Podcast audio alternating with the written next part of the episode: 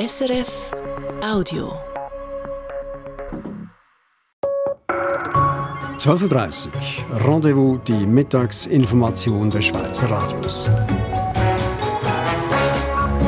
Gerät die Lage in Nahost außer Kontrolle? Das fragen wir nach den blutigen Attacken von Palästinensern und israelischen Siedlern im Westjordanland. Die Preise von Lebensmitteln und Energie, der Preisüberwacher will den Anbietern genau auf die Finger schauen.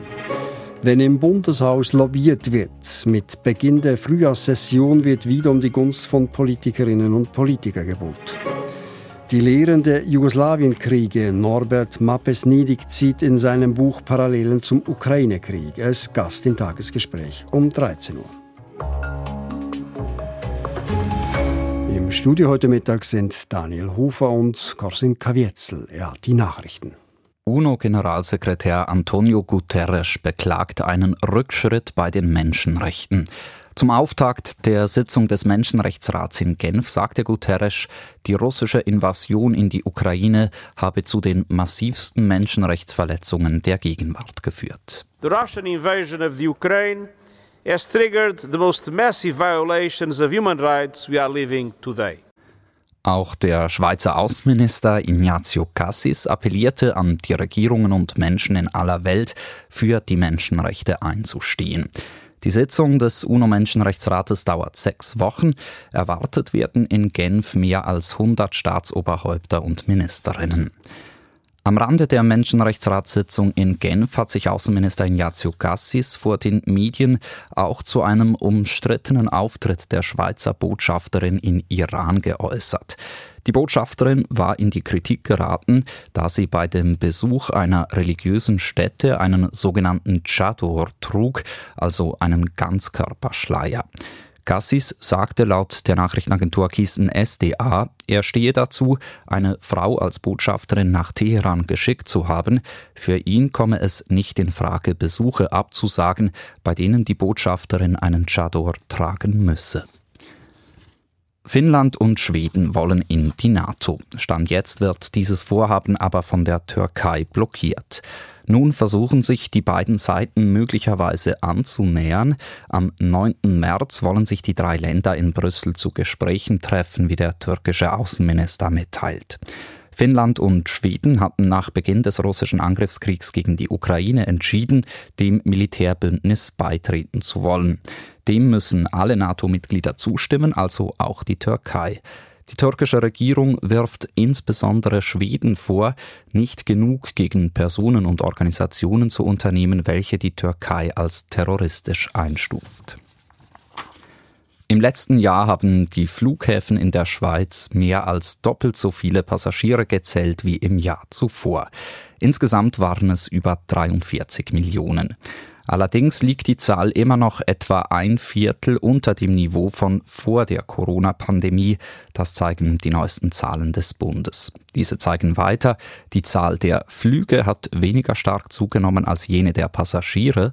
Das deutet darauf hin, dass die Flugzeuge besser ausgelastet waren als im Jahr zuvor. Was tun mit all den Kleidern, welche die Menschen in Europa kaufen und dann irgendwann nicht mehr brauchen? Eine Antwort auf diese Frage zu finden, werde zunehmend zum Problem, sagt die Umweltagentur der EU. Denn in Europa könnten gar nicht so viele Textilien recycelt werden, wie verbraucht würden. Deshalb würden viele der Kleider gespendet und zum Beispiel nach Afrika exportiert. Und das sei nicht in jedem Fall hilfreich, denn letztlich landeten viele Kleider dort auf offenen Mülldeponien. Laut der EU-Umweltagentur ist die schiere Menge der exportierten Textilien Teil des Problems. In zwei Jahrzehnten habe sich diese verdreifacht. Zum Sport. Der Fußballclub Sion hat seinen Trainer Fabio Celestini vorübergehend freigestellt. Der FC Sion hat entsprechende Medienberichte auf seiner Internetseite bestätigt.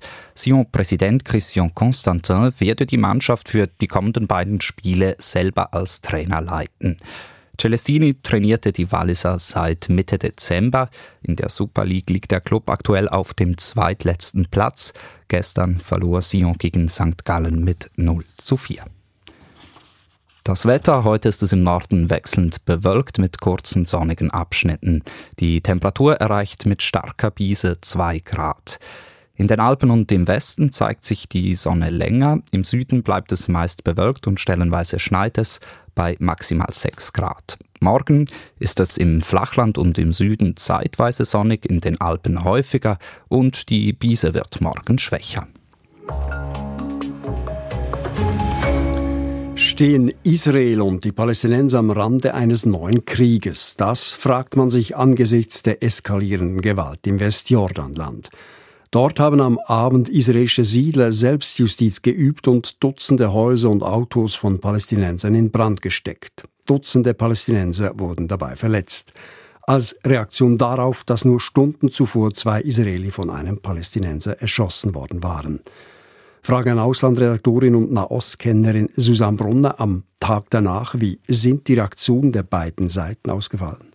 Ich habe heute Morgen mit verschiedenen äh, Leuten telefoniert auf beiden Seiten und man ist sich einig, die Gewalt der letzten nicht einmal 24 Stunden ähm, die macht extrem Angst. Auf palästinensischer Seite führen sie ähm, zum Gefühl, dass man schutzlos ausgeliefert ist, eben lünchenden Mobs sozusagen, oder die einfach Häuser im Brand stecken von Leuten, die überhaupt nichts ähm, mit irgendetwas zu tun hatten.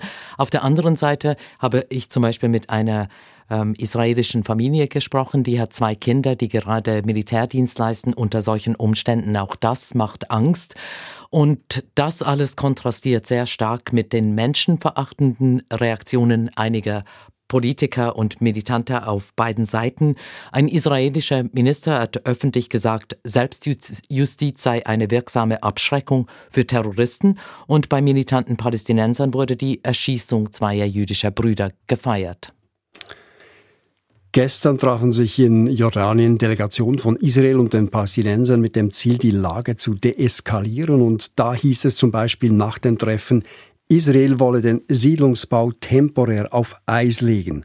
Kurz danach sagte aber Regierungschef Netanyahu, es gebe keinen Baustopp. Hat Netanyahu noch die Kontrolle über seine Koalitionsregierung? Es sieht nicht danach aus. Er versucht sich zwischendurch noch als vernünftiger Erwachsener zu inszenieren, aber das Sagen haben die Extremisten in seinem Kabinett. Diese waren dagegen, dass Israel sich überhaupt zu Deeskalationsgesprächen mit der palästinensischen Seite trifft. Und heute hat ein Regierungsmitglied die Selbstjustiz der Siedler von gestern Abend ja wirklich gelobt. Ein Regierungschef, der die Lage unter Kontrolle hat, würde nicht erlauben, dass die eigenen Minister unverblümt zu mehr Gewalt aufrufen. Er würde versöhnliche Töne anschlagen, um weiteres Blutvergießen möglichst zu verhindern. Die palästinensische Hamas hat das Treffen in Jordanien als nutzlos bezeichnet. Auch auf palästinensischer Seite haben die Hardliner Oberwasser. Ja, eindeutig. Und da ist nicht nur die Hamas. Es gibt im palästinensischen Westjordanland zum Beispiel diese junge Gruppierung, welche sich Lions Den, also Höhle des Löwen nennt. Diese morden Israelis, wo sie können und etablieren sich als Helden, vor allem bei einigen jungen äh, Palästinensern. Sie haben den Palästinenser-Präsidenten dafür verhöhnt, dass er sich am Wochenende mit Israelis getroffen hat. Sowohl bei den Palästinensern als auch bei den Israelis stehen hohe Feiertage vor der Tür. In der Vergangenheit kam es dabei immer auch wieder zu Gewalttaten. Hört man in dieser angespannten Lage auch Stimmen, die versuchen, den Brand zu löschen? Ja, diese Stimmen, die gibt es noch, aber man hört sie nicht mehr. Oder man will sie nicht hören, weil viele schlicht kein Vertrauen mehr haben in die andere Seite und auch nicht mehr glauben, dass Friedensbemühungen einen Erfolg haben könnten. Susanne Bronner, vielen Dank für Ihre Information.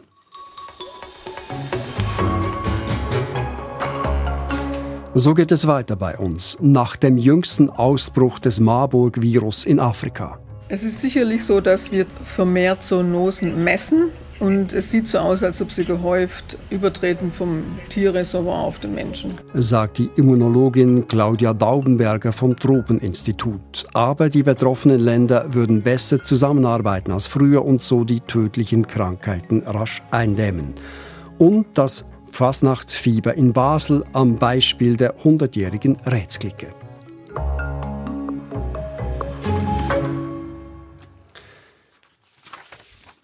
Das Marburg-Virus. Gegen den hochgefährlichen Erreger gibt es noch keinen Impfstoff. Die Sterblichkeit ist hoch. Anfang Februar ist das Marburg-Virus in Äquatorialguinea ausgebrochen. Neun Menschen sind bislang gestorben. Die Gesundheitsbehörden im kleinen zentralafrikanischen Staat haben rasch reagiert. Inzwischen sind keine neuen Fälle bekannt geworden. Die Fachleute des Schweizerischen Tropen- und Public Health Instituts haben mitgeholfen, den Ausbruch in Äquatorialguinea unter Kontrolle zu bringen. Afrika sei gegen Ausbrüche wie Marburg oder Ebola viel besser gewappnet als früher, sagt eine Spezialistin des Tropeninstituts. Doch für den künftigen Umgang mit solchen Erregern reiche das nicht. Wissenschaftsredaktorin Irene Dietschi. Anfang Februar bekam Claudia Daubenberger, Immunologin am Schweizerischen Tropen- und Public Health Institut aus Äquatorialguinea, eine Nachricht. Die Wissenschaftlerin hat im zentralafrikanischen Land vor fünf Jahren ein Forschungsinstitut für öffentliche Gesundheit aufgebaut. Sie tauscht sich regelmäßig mit dem dortigen Gesundheitsministerium aus, vor allem zu Malaria. Diesmal aber ging es um etwas anderes. Da kam plötzlich die Nachricht, wir haben einen Ausbruch von einer hämorrhagischen Fieber, also das Typische mit Durchfall, äh, Blutungen und schnellen Tod, in einem Dorf in Äquatorialguinea auf dem Mainland. Zu diesem Zeitpunkt war nicht klar, was dahinter steckte. Ebola, Marburg, ein unbekanntes Virus, es hätte vieles sein können, aber auf jeden Fall gefährlich. Von Basel aus wurde Daubenbergers Team aktiv dass unsere technischen Leute, also Labortechniker, die wir ausgebildet haben, vor Ort mit uns zusammen dann äh, beschlossen haben, wie diese Proben genommen werden, wie sie verpackt werden und wo wir sie auch hinschicken können, um die Diagnose zu stellen. Bei einem Verdacht auf Marburg oder Ebola ist eine Diagnose nicht so einfach. Nur ein spezialisiertes Labor mit hoher Biosicherheit kann diese vornehmen. Mit einem Flugzeug des Militärs wurden die Proben nach Senegal geflogen, in einen Ableger des Institut Pasteur. 18 Proben insgesamt, die wurden dann analysiert und soweit ich weiß, sind zwei von 18 positiv gewesen für diesen Marburg-Virus worauf das äquatorialguineische Gesundheitsministerium sofort reagierte. Es alarmierte WHO Afrika, ebenso das Center of Disease Control CDC Afrika. Und die äh, Kollegen sind dann auch ins Land eingereist und haben geholfen, diesen Ausbruch jetzt sachkundig zu beenden. Ende gut, alles gut.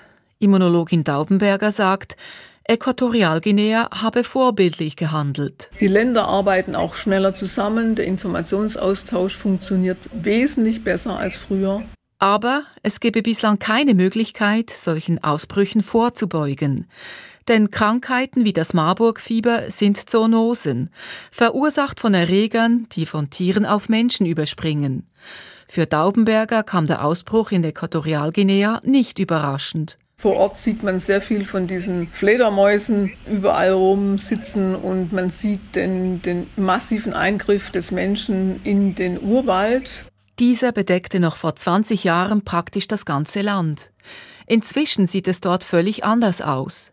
Durch eine enorme Bautätigkeit und Bevölkerungswachstum wurde der Urwald zurückgedrängt. Der Lebensraum von Wildtieren hat sich stark verkleinert. Und es gibt immer mehr Berührungspunkte zwischen Mensch und Tier. Die Folge? Es ist sicherlich so, dass wir vermehrt Zoonosen messen. Und es sieht so aus, als ob sie gehäuft übertreten vom Tierreservoir auf den Menschen. Globalisierung und vermehrte Reisetätigkeit verschärfen diesen Trend noch. Für Fachleute wie Claudia Daubenberger ist klar, es braucht bessere Überwachungssysteme bei Mensch und Tier, um gefährliche Erreger frühzeitig zu identifizieren. Der Marburg-Ausbruch in Äquatorialguinea habe das Problem deutlich gezeigt. Wir wissen nicht, wo dieser Virus in welcher Population von diesen Fledermäusen er wirklich jetzt sich aufhält, zum Beispiel. Wir wissen jetzt nicht, wo dieser Übertritt stattgefunden hat. Deshalb brauche es mehr Daten, um plötzlich auftauchende Infektionen frühzeitig vorauszusagen und wenn möglich zu verhindern. Denn der Übersprung von Viren aus Tieren auf Menschen, der passiert immer schneller.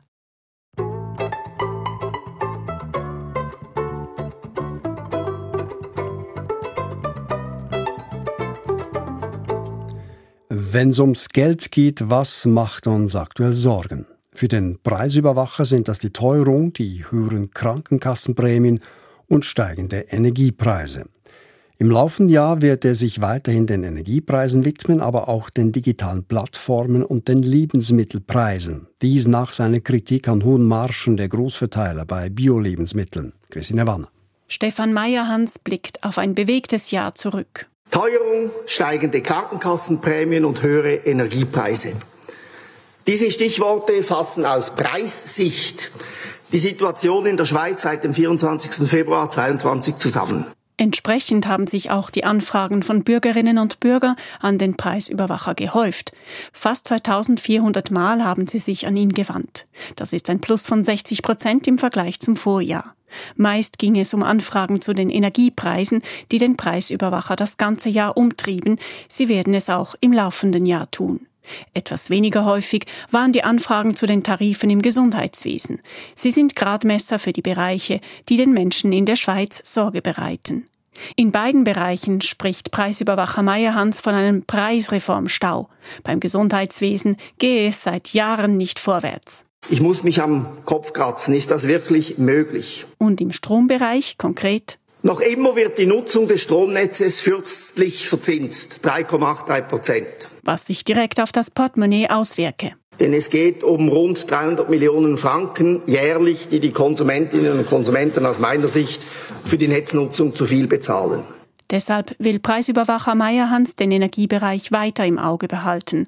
Nach dem eigens umgesetzten Gaspreisvergleich hat er eine Vergleichs-App für Treibstoffe angeregt. Hier will er die Margen analysieren und verspricht auch bei der Fernwärme genau hinzuschauen.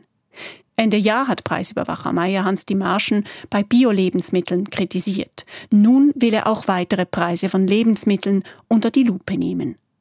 Die Preisüberwachung will sich im laufenden Jahr außerdem den digitalen Plattformen widmen, beispielsweise der Buchungsplattform Booking für Hotels und Ferienwohnungen. Denn die kritische Begleitung solcher Plattformen sei zu kurz gekommen, räumt Beat Niederhauser ein, Geschäftsführer der Preisüberwachung. Zu stark sei sein Team mit Empfehlungen an die Behörden beschäftigt gewesen. Das bringt uns in die Bedrohung. Entsprechend dehnen sich die Beantwortungsfristen für solche Anfragen bei uns aus und es fehlen Ressourcen, um wichtige Dossiers zu bearbeiten, insbesondere neue Themen wie die Plattformen, die digitalen Plattformen. Diese Empfehlungen kann der Preisüberwacher dort abgeben, wo politische Behörden die Preise festsetzen. Dabei drehten sich die meisten Empfehlungen im vergangenen Jahr um die Gebühren von Wasser, Abwasser und Abfall. Als neues Druckmittel setzt Meyerhans ab diesem Jahr seinen Newsletter ein. Dort führt er die Orte und Kantone auf, welchen er die Positionen zu Gebühren und Tarifen durchgegeben hat. Im letzten finden sich sieben namentlich erwähnt, darunter der Kanton Wallis oder die Gemeinden Rheinfelden und Eriswil.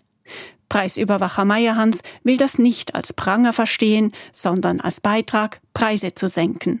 Auch der Gemeindeverband begrüßt das, wie Direktor Christoph Niederberger sagt. Das dient letztlich auch den Gemeinden, der Glaubwürdigkeit und der Akzeptanz der Arbeit der Gemeinden und schützt natürlich auch die Bevölkerung der Bürgerinnen und der Bürger. In Zeiten der steigenden Preise und der angesprochenen Themen geht dem Preisüberwacher die Arbeit auch im laufenden Jahr nicht aus. Rendezvous 12 vor 1. Wenn heute Nachmittag in Bern die Session der eidgenössischen Räte beginnt, dann sind auch Sie nicht weit. Die Lobbyistinnen und Lobbyisten. Laut der Organisation Lobbywatch können die Nationalrätinnen und Ständeräte in dieser Session unter rund 60 Lobbyveranstaltungen auswählen. Die Schweizer Bevölkerung hat grundsätzlich nichts gegen Lobbying, wie eine neue Studie zeigt. Sie verlangt aber mehr Regulierung. Doch was sagen Politikerinnen und Politiker dazu und wie erleben sie das Lobbying? Andrea Jacki. Was ist Lobbying? Oft schwingt dabei ein negativer Unterton mit. Wikipedia schreibt hingegen nüchtern, Lobbyismus, Lobbying oder Lobbyarbeit ist eine aus dem Englischen übernommene Bezeichnung für Interessenvertretung in Politik und Gesellschaft, bei der Interessengruppen, vor allem durch die Pflege persönlicher Verbindungen, versuchen, die Exekutive oder Legislative zu beeinflussen. Politikerinnen und Politiker also so beeinflussen, dass sie im Sinn des Lobbyisten entscheiden. Als besonders intensiv hat es Heidi Zkraken, Urner Ständerätin für die Mitte, erlebt, als es um die Energiepolitik ging wo von den Seiten Befürworter, Umweltverbände stark lobbyiert wurden gegen bestimmte Artikel oder eben auch umgekehrt äh, wieder von den Betreibern für Bau von, von Anlagen und so weiter. Also das, das war sehr intensiv. Für Heidi Kraken gehört Lobbyieren zum Milizparlament dazu, wo die Politikerinnen noch einem anderen Beruf nachgehen. Die Informationen seien oft wichtig, um sich eine Meinung zu bilden. Ich achte immer darauf, dass ich beide Seiten auch äh, höre, unterschiedliche Meinungen.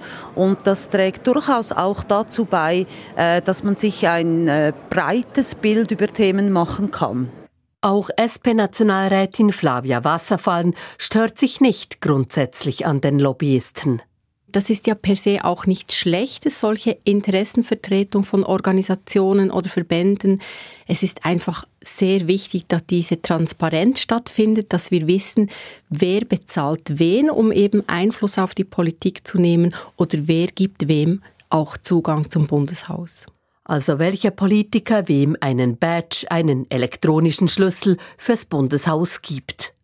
Wasserfallen verlangt ganz konkret, dass man Politikerinnen und Politiker verpflichtet, ihre Einnahmen beispielsweise durch Verwaltungsratsmandate offenzulegen dass auch ersichtlich ist, in welchem Umfang dieses Mandat bezahlt ist, weil es macht ja doch einen Unterschied, ob ich jetzt 100.000 Franken erhalte oder 2.000 Franken für ein Mandat. Eine Forderung, mit der die SP bisher abgeblitzt ist, die sie aber wieder stellen wolle und wieder auf Gegenwind stoßen wird. So lehnt der freisinnige Zürcher Nationalrat Andri Silberschmidt das Anliegen ab.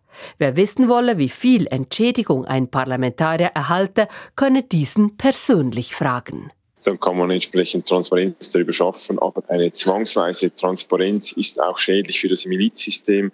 Ich habe beispielsweise aus meinen unternehmerischen Tätigkeiten eine Verwaltungsratstätigkeit in meiner eigenen Firma. Müsste ich diesen Lohn offenlegen, würde ich auch gleich meine Kolleginnen und Kollegen offenlegen, die auch im VR sind. Und da hat die Öffentlichkeit kein Interesse daran. deshalb denke ich, müssen wir hier schauen, dass wir nicht übertreiben. In einem anderen Punkt gibt es ab jetzt hingegen mehr Transparenz. Das Parlament hat 2021 beschlossen, dass Parteien Wahlkampfspenden von mehr als 15.000 Franken angeben müssen. Das gilt auf nationalem Parkett zum ersten Mal für die eidgenössischen Wahlen im kommenden Herbst.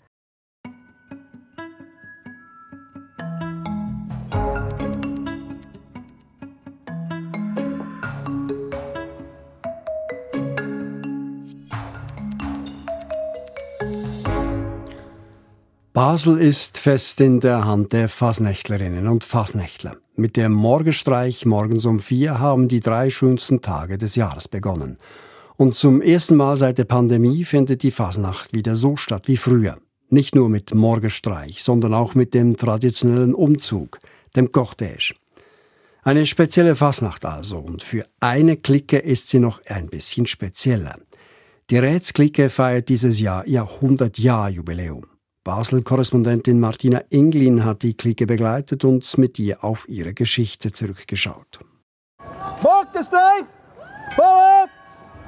Marsch! Es ist Punkt 4 Uhr. Der Tambourmajor der Ratzklicke eröffnet die Fasnacht für seine Kolleginnen und Kollegen. Eine Fasnacht, die auch für ihn keine normale Fasnacht ist. Das erlebt man einmal im Leben, wenn überhaupt dass man Gelegenheit hat, beim 100-jährigen Jubiläum mitzumachen. Das ist schon ein großer Moment. Es gibt nur wenige Basler Klicken, die auf eine derart lange Geschichte zurückblicken können. Und die Geschichte der Ratzklicke ist eine spezielle. Gegründet wurde sie 1923, damals noch unter dem Namen Arbeiter-Tamburenverein Ratzklicke. Wie es der Name schon sagt, waren die Mitglieder aus der Arbeiterklasse und sie waren alle aktiv bei den Gewerkschaften dass die Linken in Basel eine Fasnachtsklicke gründen, das sei damals aufgefallen, sagt Urs Weiß. Er ist 74 Jahre alt und seit Kindstagen Mitglied der Ratzklicke. Die Fasnacht hat ihre Ursprünge in bürgerlichen Kreis. Und die linke Seite hat natürlich gewünscht, hier auch mitzuwirken und, und äh, einen Markstein setzen als erstes Sujet wurde ein Streik von Arbeitern ausgesucht, ein klassisch linkes Thema. Es war aber nicht nur die linke Gesinnung, die die Ratzklicke speziell machte. In der Ratzklicke durften von Anfang an auch Frauen mitpfeifen oder mit trommeln. Zu selber Zeit ist es ungewöhnlich wenn Frauen in einer Fasnachtsklicke mitgemacht haben. Es ist männerdominant und man ist fast ein bisschen äh, ein besonderer Verein wenn man Frauen eingeladen hat zum Mitmachen. Heute sind Frauen in Klicken ganz normal. Nur noch eine Handvoll Klicken sind reine Männerklicken. Dass die Ratsklicke hier schon früh eine Vorreiterrolle eingenommen hat, macht Selina Meyer stolz. Auch sie ist Mitglied bei der Ratz. Also ich persönlich bin mega stolz, dass ich äh, Teil dieser Clique darf sein und ich finde es mega toll, dass man von Anfang an schon mega Wert auf das gelegt hat, dass Frauen und Männer dürfen dabei sein, weil ich finde der Mix macht es aus. Ein Mix aus Frauen und Männern, 200 aktive Mitglieder hat die Clique heute. Den Namen Arbeiter-Tamburenverein haben sie längst hinter sich gelassen. Und von der linken Vergangenheit ist heute nichts mehr zu spüren. Ist das nicht fast ein bisschen schade? Nein, findet Klicken-Urgestein Urs Weiß. Eigentlich nicht. Ich bin, ich bin froh, dass wir, äh, dass wir das ablegen mir, mir persönlich liegt es sehr daran, dass man äh, politisch neutral ist und, und keine Färbung mehr, mehr zeigt. Und so ist die Ratz-Clique an dieser Fasnacht nicht rot unterwegs. Die Clique hat stattdessen grüne Kostüme gewählt. Und auch das sei nicht politisch gemeint, sondern schlicht das Thema der Gegenwart. Der Klimawandel und der Umweltschutz. Das meistgewählte Thema der Fasnacht dieses Jahr. Was aber geblieben sei in der Clique, sei der große Zusammenhalt, erzählt mir der Tambo-Major am Morgenstreich. Es ist eine Familienklicke und hat einen großen Zusammenhang. Und von dem her äh, ist auch sozial sehr gut äh, eingestellt. Ist äh, eine tolle Clique von dem her. Dann macht sich die Ratzklicke wieder auf den Weg durch die Stadt ihrer hundertsten Fasnacht entgegen.